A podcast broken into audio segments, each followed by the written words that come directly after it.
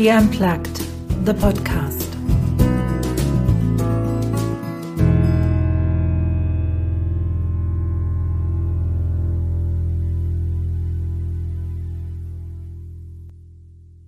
What's stopping you from sleeping well?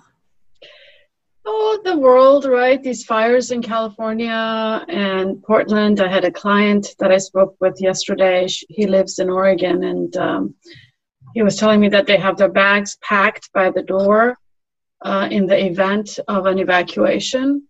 Yeah. Um, and he was trying to figure out what is the most important thing to take with him. And uh, I just thought, oh my God, like you don't realize how devastating that can be until you hear it from someone you know uh, that this is the reality. Yeah. Uh, I remember when we when we traveled uh, we we stayed in Australia with a family, just outside Melbourne, mm-hmm.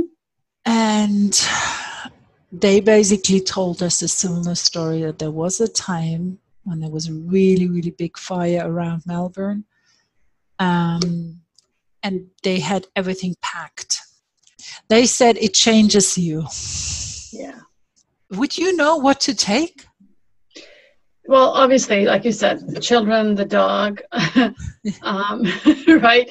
Uh, but yeah I, I, think i would everything that i kind of document wise is on my computer but my passport.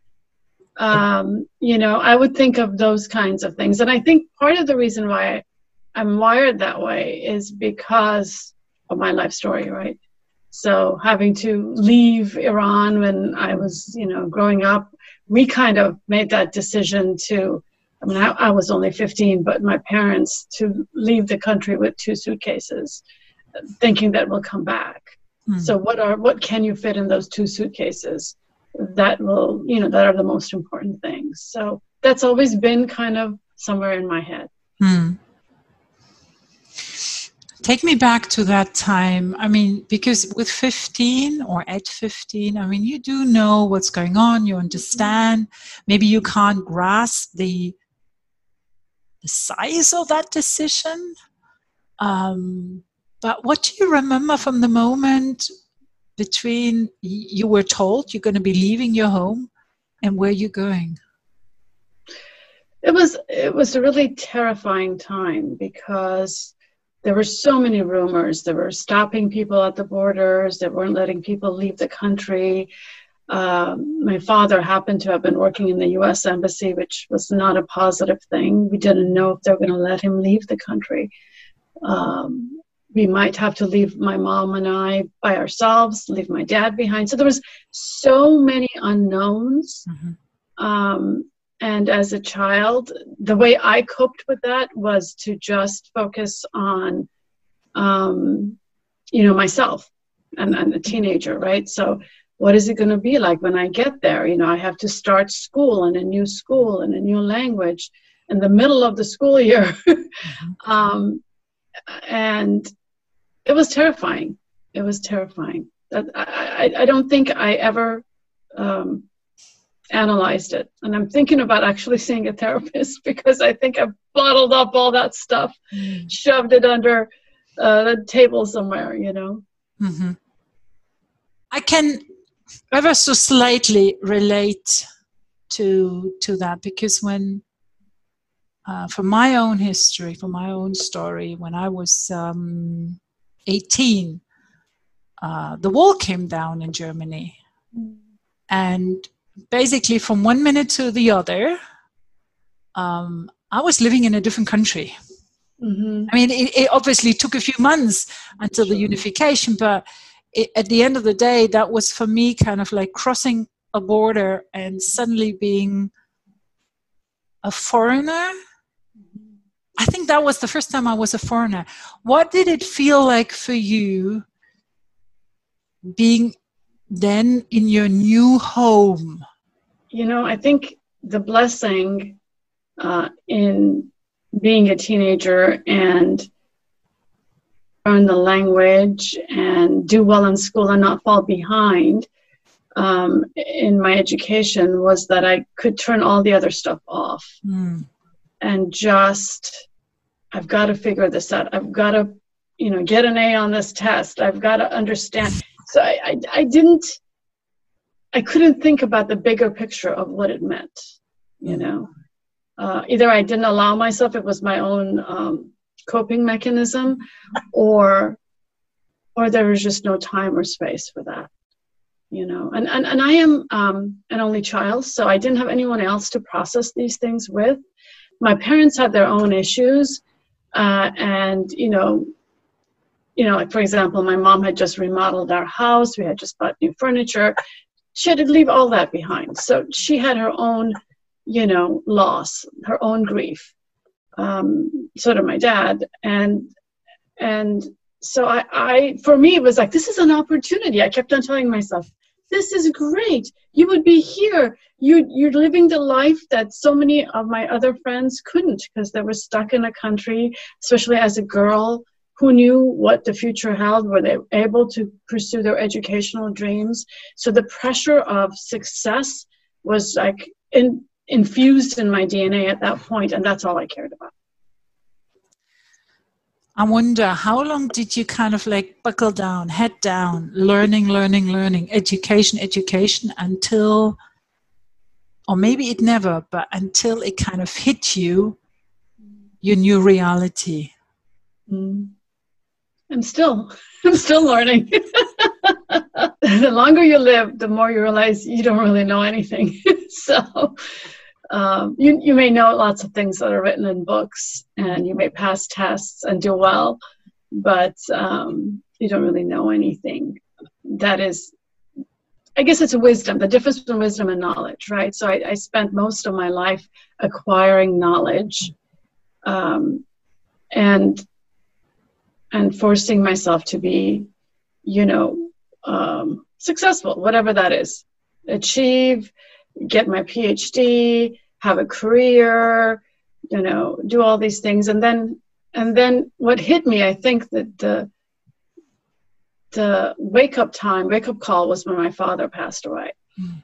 Um, and he was back in Iran, and I couldn't go there to, to, to see him one last time. It was right before 9 11 in this country, so it was a very dangerous time uh, to get out of the country and come back. I had young kids. And when he passed away, I realized it, it was like, what is this all about? Mm. What really matters? Um, and then, and then, of course, it's not one thing; it's all these things. So, so that happens. I'm approaching forty, and and so there's that whole thing. Oh my God, I'm turning forty years old. And then there is um, dissatisfaction with my job. It's like this is it. It's just going to be more of this. The higher up I go, I don't this is not who I am. Mm-hmm. Yeah. I mean, that's that's also. I mean, we're sharing a different um, parts of our of our um, story. We, we're sharing similar things. So you studied chemistry. I did. um, you worked for L'Oreal. I did. that I did not know until recently. That's pretty cool. it's it's one of those things, you know. Our paths could have uh, crossed over, but they actually crossed over much later when you were living your profession that you're having now. When you mm-hmm. basically we met at the WIN conference. There's basically the option of signing up to have some um, some coaching. Yes uh, and you were one of the coaches who offered. I remember that it felt safe. Mm. That you managed in a very short time, in an unusual uh, environment, mm. you managed to hold the vessel and to make me feel very comfortable. How, where, through whom or what did you learn to do that? I think coaching is about uh, storytelling in a way. And what I mean by that is we tell ourselves stories. We've been told stories, right, all our lives. And then there is the, we bring those stories into work, into our families, into whatever. But then there are stories that other people tell about us. And so in a, in a coaching conversation, if I do my job well, and if I have, like you said, if I'm able to create that space for people to really reflect back on what do they want their story to be, mm-hmm. right? Um, really, their truthful story, not the stories that they've been told or read about or hope, but what do they really want their truthful story to be? And for that to happen, they have to feel safe. Mm. Right? I believe in the essence of that. And so I try, I strive to be um, a seeker, an explorer. Mm. Let's find that. Let's find that true story of you. Uh, what do you want that to be? Where do you go to find your own true story? You know, I found I found that I even had a story through my coach. Mm-hmm. So I had a coach. I didn't know what coaching was when I was doing my chemistry at L'Oreal, um, and and through the coaching, I don't remember much about. You know, it was executive coaching, of course, serious stuff. But what I do remember is is feeling that safety, as you said, with my coach to go to places that I hadn't gone with anyone else, not even by myself, to explore the unknown uh, or what was unknown to me at that time about myself, about my story, about who I am, about what matters to me. Um, and so, yeah, that that's how I how I knew that this stuff is really powerful and and and that's how I left that path, right? So I, I felt this fire inside me to say, this is not working out. There's got to be something better in life than doing what you don't like to do just because you told yourself the story that you have to be successful, right? Um, that this is the way to do it. Mm-hmm. Did you, through that coaching, redefine what success meant to you? Mm. That's a great question. I think I realized what success didn't mean to me. It, it didn't mean um, doing things that didn't make sense just to please other people. Mm. Right? So I realized that in order to be truly, truly myself i needed to follow my own path. I needed to figure out what that path was. I didn't know i didn't know i wanted to be a coach when i left my job. I really didn't. Um, you know my coach kept on the, the, the data from these assessments was pointing out that i should have been a minister or a therapist or a teacher or a counselor. And i was in such denial of all of that stuff because i figured i'm a you know i'm a scientist. I'm not going to you know this is this is weak stuff. This is soft stuff you know? Um, so i was in denial for a long time. Uh, but i pursued coaching just because every other thing that i tried to do i wanted to have my own coffee shop. I wanted to be a, a personal chef. I tried all kinds of different explored really explored these things. And none of them were none of them were taking me to mm. where it felt right. So because I had heard her say, "Well, why don't you try? You know, you'd be a great coach," and I said, mm, "Let me try it. Let me try it and see. Maybe you know, just kill some time and figure out what I want to do." And here I am, 14 years later. What did it take you to give yourself that permission to explore? And to take the time it would take to find out what you really, really wanted to do?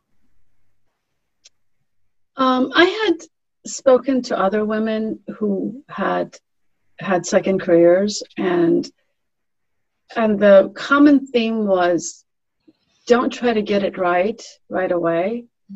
Uh, a lot because you're never going to have this time. You're never, you know, once you figure it out, then you're going to have to throw yourself into that. Um, but try different things to be sure that this is what you want to do. And of course, um, it helped that none of the things that I tried worked. So, so that was a huge, huge uh, boost to this process. Um, and I was fortunate, of course, that I had a husband who supported me and, um, you know, had a job that I didn't need my salary, you know, in the beginning to support the family. And um, so I did different odd, odd things. I did consultancy. I actually worked for a German consulting firm. I did some coaching with them. I was doing all kinds of things, mm-hmm. trying to establish myself, trying to get some experience. Um, I painted. I actually sold my my two of my paintings online, which was like, wow, who does that? Uh, um, then I was doing this thing with painting while I was coaching, and then offering that painting as a, a gift to the person that I mm-hmm. coached. Mm-hmm for one-off sessions one-off including the painting. So i was like doing i was taking all these marketing classes trying to learn how to market myself.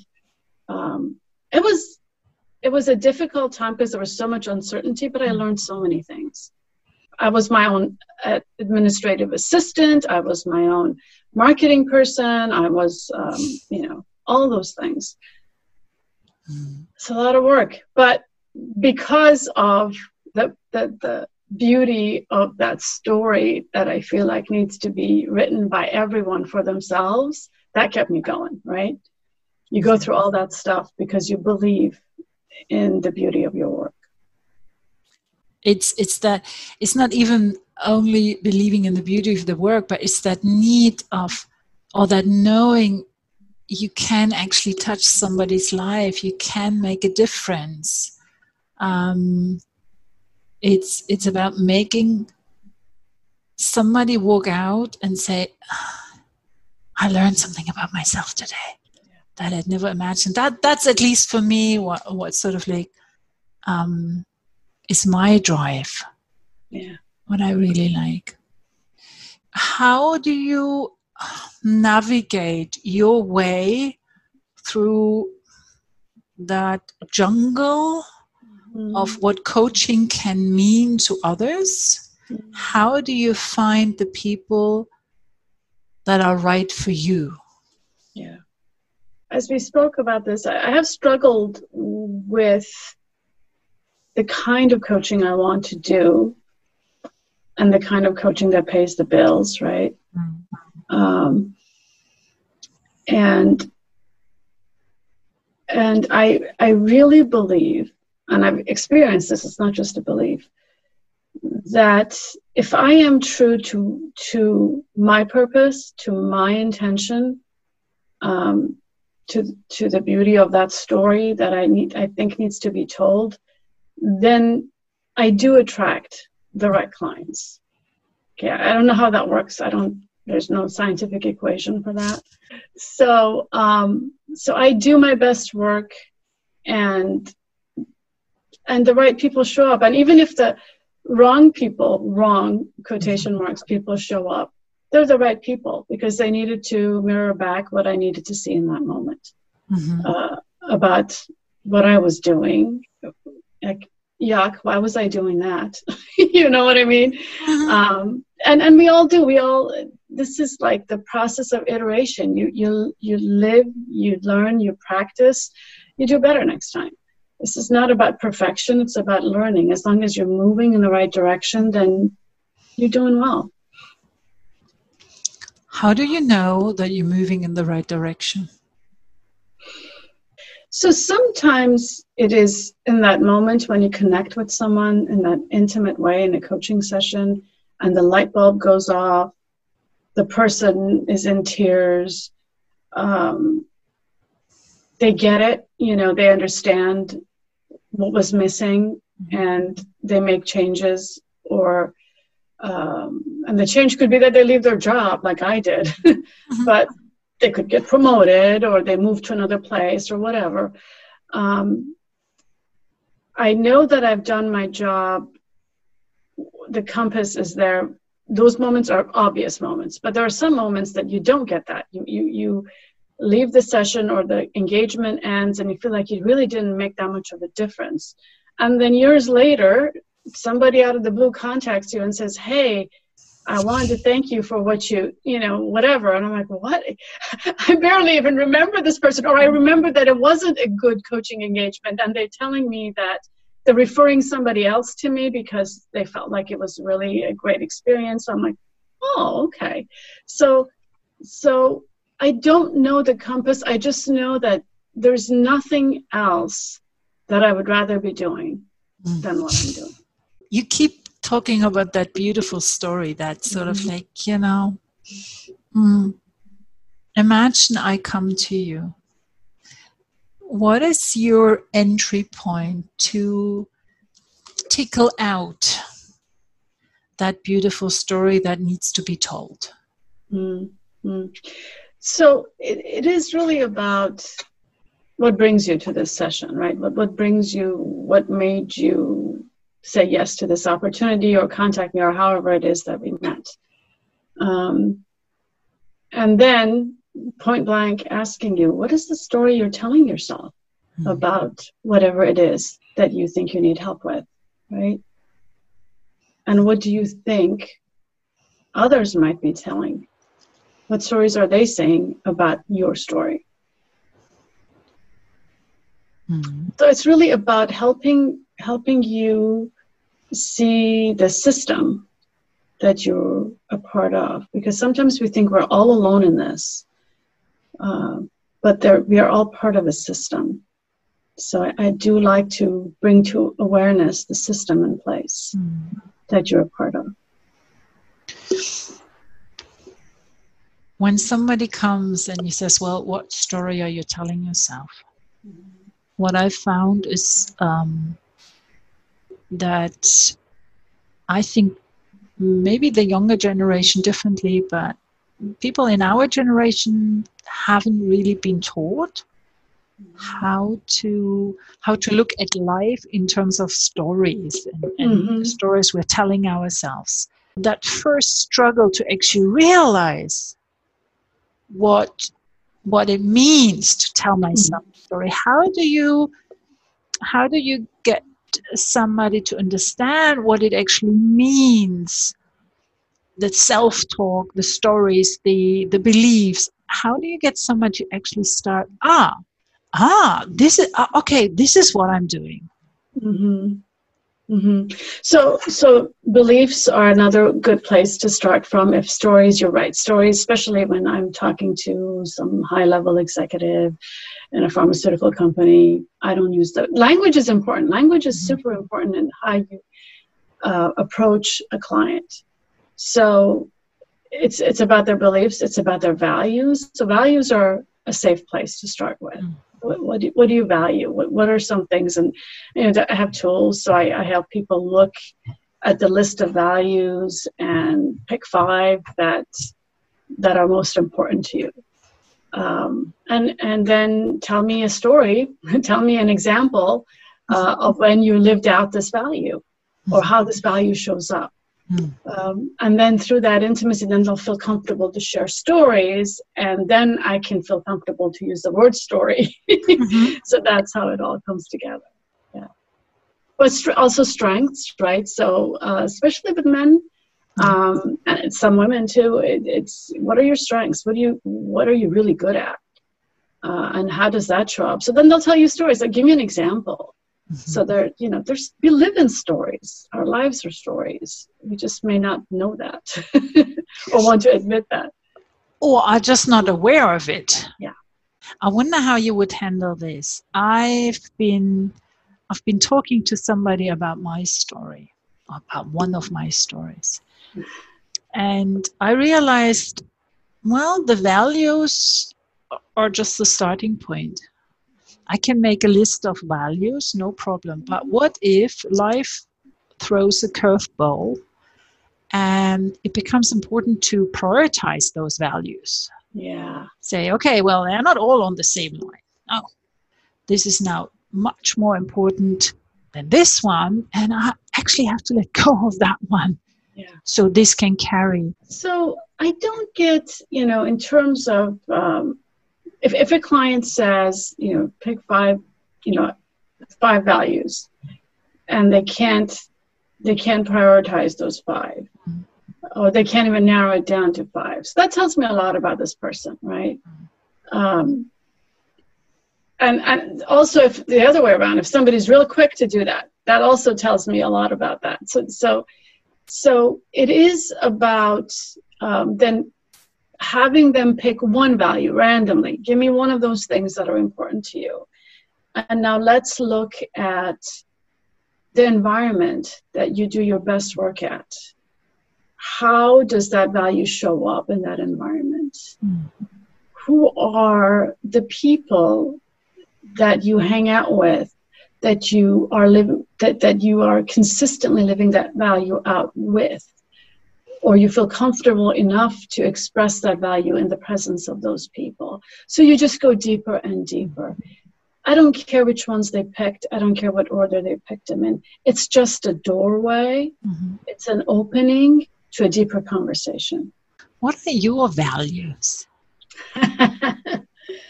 um, well, freedom, actually. Not for me. It's freedom, not independence. Mm-hmm uh, I like to be free in the moment, to do as I please. That's that's a big one for me, and um, and I think part of part of that comes from feeling. Uh, I mean, especially now as I'm getting older, it's even stronger. It was strong when I was younger, but now it's like, no, I need to fly. I can't be crawling on the ground. It's just not for me, you obviously honesty. I'm a very straight shooter. I don't BS. Um, yeah, I'm a straight shooter. I'm, I'm very honest. I'm direct. Um, beauty. I, I, I like. I, I, mentioned the word beauty when I was talking about coaching because I think there is a beauty to it. Mm. Um, you know, and and that's what I'm looking at. I, I find every interaction as something beautiful, as a work of art. You know every coaching opportunity is to go beyond that. Mm. So the potential of this grand beauty waiting for us uh, is right there, and that's why I get excited about meeting, you know, meeting that client where they're at, and and hoping that we can both open up the door and look at this beautiful vista together. Um, but yeah, no, I, I think. I think if we stay in our logical, you know, rational mind, if we are um, hijacked by our amygdalas, it's not a beautiful interaction. mm-hmm. But if it's if you're willing to go beyond that, it can be really beautiful. Yeah, where where do we get that trust, that faith from that um, allows us not to go down the line of transactional? Mm. So I think, you know, I do a lot of transactional coaching. It's it's it's what you do because you have to meet your client where they're at. Mm-hmm. So I'm not going to judge where anybody is. I'm not going to tell them they have to go deeper. But I can role model that in my interactions with that person to show up uh, being true to myself. And, you know, we always, we've heard this thing where don't we don't follow what somebody says to us. We follow how they are right? We, we model after their behavior. Mm-hmm. so if i show up um, curious if i show up empathetic if i show up really listening to what they're saying then that crack is there now, mm-hmm. whether they choose to go through that crack or not is up to them. And even if I do transactional coaching, there's some value to that, right? So that they're learning something, they they got something. As long as they're getting something out of it, mm-hmm. then it was it was okay. Mm-hmm. I respect them for where they're at and where they want to go. I take that gift, um, Anya, when somebody walks me through their day, like sometimes people just want to tell you this whole long um, story about this happened and then my boss came in and the, you know the whole thing. They're they're drawing this picture. Um, and you get to see them. You get to walk a mile in their shoes. What what an opportunity! How often do we do that? I've learned so much about different. Like I didn't know anything about the startup world, the technology world, uh, I've coached a lot of young people in that space. Uh, you know, except for my kids, I don't know people of that age. I don't hang out with them. So I'm learning. This is a learning opportunity. I'm just curious now. So when um, when you do your coaching over, I mean, over all the years of experience you had, do you notice a difference in leaders these days or do you notice a difference in different generations or is there a, note, a, a difference in the different branches? Or is it more or less all the same? That's an interesting question. Um, you know there is a toughness to the older generation. Mm there is uh, got to work hard and no time for the soft conversations and let's get to business. Um, people in their 30s or early 40s, uh, it, there seems to be a s- acceptance of the softness, mm-hmm. but in a very superficial way. mm-hmm. So I've also noticed that there is this fake positivity and, and they've read all these books and they do yoga at lunch and and and they think they are enlightened again i'm not i'm not saying everyone is this way but if i had to generalize mm-hmm. i would say um, so so there is a sweetness about the younger folks that come to coaching mm-hmm. than there is about the older i think mm-hmm. everyone has everyone shows up their authentic self. You know, I assume that they do, that they have an interesting story to tell. When I first started coaching, it was all by phone. Mm-hmm. That was fine. I didn't need to see the person's face. To me, that information can be distracting, mm-hmm. but, but that's because I'm more kinesthetic and, and, and um, auditory than visual. So, uh, yeah, this has been, and, and if you are that way, you miss, it's almost like you're missing one of your senses. You mm-hmm. you sense, you touch someone, you feel them. You're like like now you're being told to close your eyes and walk without your eyes. It's almost like that for people who are very kinesthetic. So mm-hmm. I understand. What is it with all your wisdom that you have inquired, with all the stories that you uh, uh, discovered about yourself? What is it that today you would say, and this is still a dream. This is still an aspiration. This is still something on my i don't know my bucket list. Mm-hmm. i believe the thing that that i that i strive for is really really getting comfortable in my own skin consistently. And knowing that accepting myself the good the bad the ugly everything not comparing myself to anyone else right? Um, and striving to do better every day, but not killing myself over it. So just being comfortable being me. I think that's that's what I strive for. And some days are better than others. how does show how does that show up in your daughter? Mm. She's a lot wiser than I ever was at her age. Mm-hmm. Um, um, but you know social media you know I, I i'm so glad that i'm as old as i am that i didn't grow up in my teenage years with facebook and you know all the other stuff they do. It's you know she's now learning that it's all bs that people post what they want to post. And she posts you know she's very deep she writes articles she wants to be a journalist. So she's um, she's got a good head on her shoulders that i didn't at her age. Uh, so I think she has a longer runway to do what she wants to do.